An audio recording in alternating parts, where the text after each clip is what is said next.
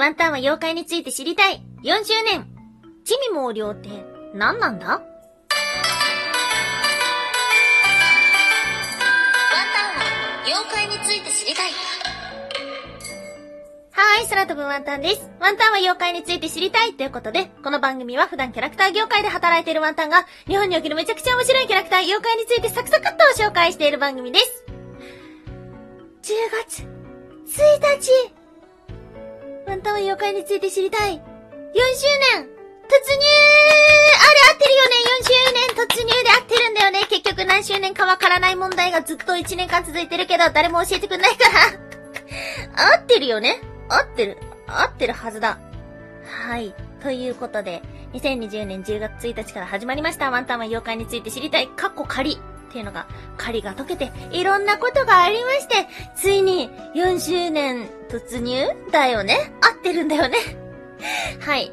いつもいつもお聞きいただきまして、本当に本当にありがとうございます。今日はですね、ちょっと、いつも聞いていただいてるね、ワンタンのこの番組リスナー、通常、チャオズ、チャオズからのお便りが来てるので、紹介させていただけたらと思っております。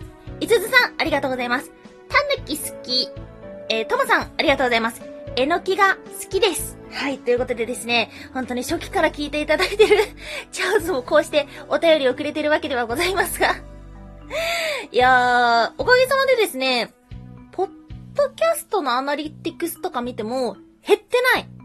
ちょっとだけ増えてる。ちょっと増えて、ちょっと増えて、ちょっと増えてっていうような形でですね。いやー、嬉しいですね。本当に。年齢層も広がりましたね。かつてはね、本当にね、4、50代がメイン層だったんですけど、今ね、10代だったりとか20代っていうのも増えてきていて、そうそう、まあおそらくなんですけども、この番組が見つかったっていうのもありますが、Spotify だったりとか、ポッドキャストっていうのがコロナで身近になったっていうことで、まあそもそもの分母が増えてるんじゃないかななんていうふうにも思っております。はい。ということでですね、今日はそんな記念すべき10月1日にお届けをする特別妖怪のお話を前半させていただきまして、まあ、後半はね、だらだらと喋っていけたらと思っております。今日はですね、今まで取り上げてこなかったあの言葉。地味猛量。結局、地味猛量って何？って思うんですよ。で、ワンタンさんさ、漢字も読めないしさ、妖怪も詳しいわけじゃないしさ、てかまあ、勉強ができないからさ、この番組始まった初期っていうのは、地味猛量なんて読めなかったんですよ。陰陽師とかも読めなかったんだから。そんなレベルのワンタンではありますが、改めてよく聞く、この地味猛量とは何なのか。ということはですね、今日は二つに分けてお話をしていきましょう。まず一つ目、地味と猛量。そして二つ目、地味猛量はどこで使われていたの？はい、ということで、まず一つ目、地味と猛量。はい。よく耳にする地味猛量。え簡単に意味を説明すると、山の怪物だったりとか、川の怪物だったりとか、っていうような意味ではあるんですが、実はですね、地味と猛量で意味が分かれてるみたいなんですよ。地味というのが山の怪物。そして猛量というのが川の怪物だそうです。地味というのは山林の正気から生ずる怪物。顔は人間、体は獣、そして人を迷わせる。そんな怪物だそうです。そして、毛量。毛量というのは、川や木、石などの精霊だそうです。山、水、木、石など、あらゆる生物の正気から生まれ、人を化かすものだそうです。また、死者を食べるらしい。嫌だな。その姿は、幼児に似ている。二本足で立つ。赤黒の皮膚。目が赤い。耳が長い。美しい髪の毛。そして人間に似た声を発するそうです。どちらも鬼として恐れられている一面と神として崇められている、そんな一面を持っていました。はい。そんな地味猛量はどこから来たのか今日の二つ目、地味猛量はどこで使われていたの？それは中国の歴史書、春秋差し伝という春秋時代のお話の中に登場するそうです。周の国に、かの国にも、陰の国にも継がれていた宝物がありました。そしてそれをある日、その国から奪いに来た者がいました。その者に対して、この宝を持ってるからといって、王という証ではない。宝というのは所有者の徳によって価値が決まる。周辺からは昔と比べて衰えたと言われているけども、この宝が手元にあるということはまだ衰えてはいない。かの国の頃も、陰の国の頃も、人々は山に入って魔物に取り憑かれることはなかった。徳が高かったからこそ、かの国の王も、陰の国の王も、地味猛量の恐ろしさを周知に知らしめ、そして国を栄えていった。はい。出てきました。地味猛量という言葉。地味猛量というのは、まあ、そんな山にいる得体の知れない恐ろしいものを指している言葉でした。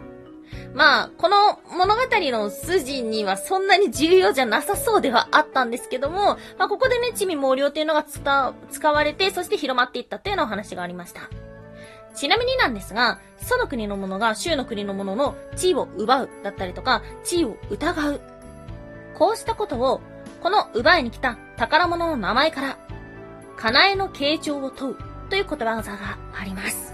はい。きっと、頭のいい人は知ってるんじゃないですかね。はい。というようなことでした。はい。あとですね、まあ、今、地味猛量っていうのは、得体の知らない山の中の怪物っていうようなお話をしたんですけども、一応それぞれの漢字にも意味があるみたいで、えー、古代中国の式によると、地は虎の姿をした山の神。みというのは、イノシシ頭の沢の神。そしてここからいろんな動物の属性を合わせ持って怪物のイメージが膨らんでいった。それで地味猛量という名前になったっていうようなお話がありました。はい。ということで、なんとなく聞いたことがある地味猛量。これが一体どこから来たのかということでですね。いや、久しぶりに、あの、歴史書とかっていうのをちょっと調べて、あー、わらいっていう風になってはいましたが、やっと、やっと分かってよかったかなと思うところです。ワンタンはね、地味猛量っていうのはもっと人間の怨念的な姿だと思ってたんですよね。死者だったりとか、そういうものだと思ってたんですけども、まあ、調べていくとですね、こう動物的なものとか、まあ自然発生的なものっていうのがありました。まあとはいえ、そんな地味猛量の姿っていうのはおそらく誰も見たことがないので、怖いね。やっぱり妖怪は怖いね。はい。ということで、記念すべく今日お届けをしたのは、地味猛量の歴史でした。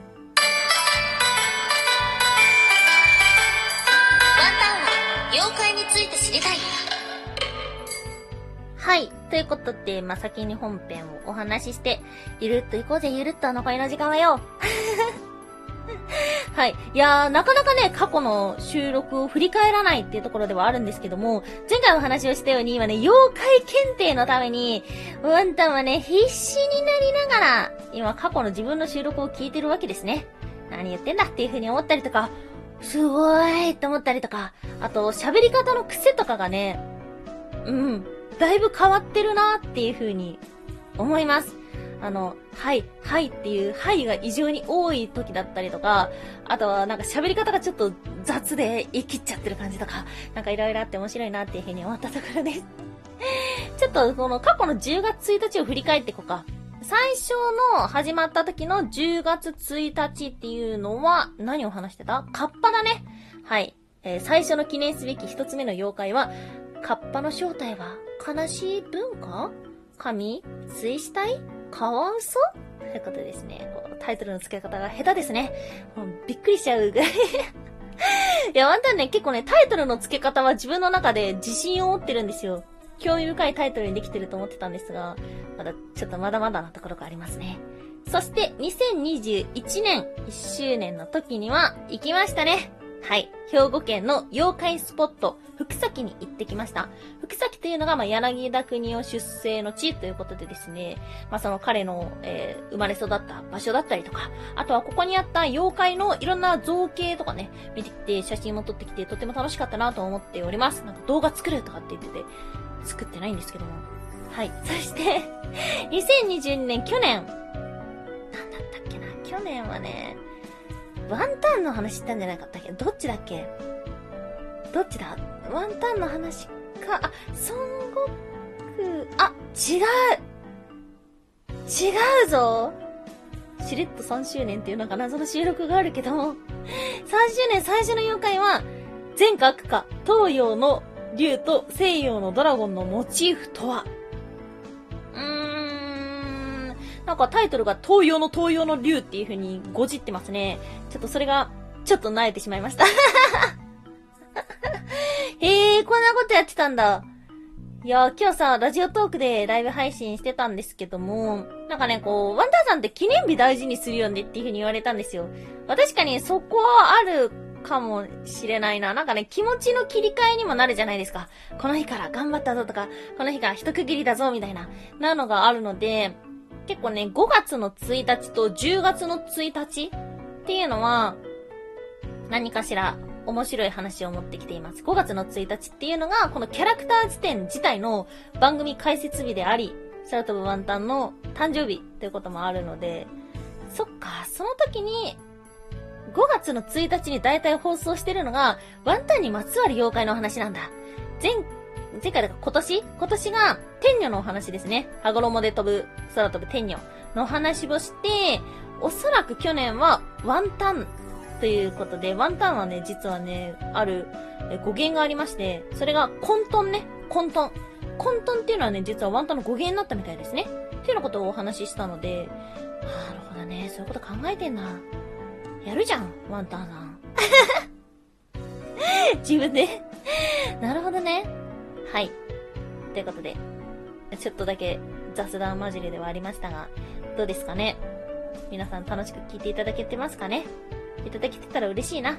なんか、なんかやってんなって、あ、またなんかやってんなっていう風にね、お付き合いいただけたらと思ってる、えー、ところです。はい。まずは、妖怪検定がやばいので、もう、受かっても落ちてもみんな、笑って、笑顔で、笑顔でいいよ、笑顔で。はい、ということで。今日はこの辺で締めましょう。今日もお聴きいただきましてありがとうございました。以上、空飛ぶワンタンでした。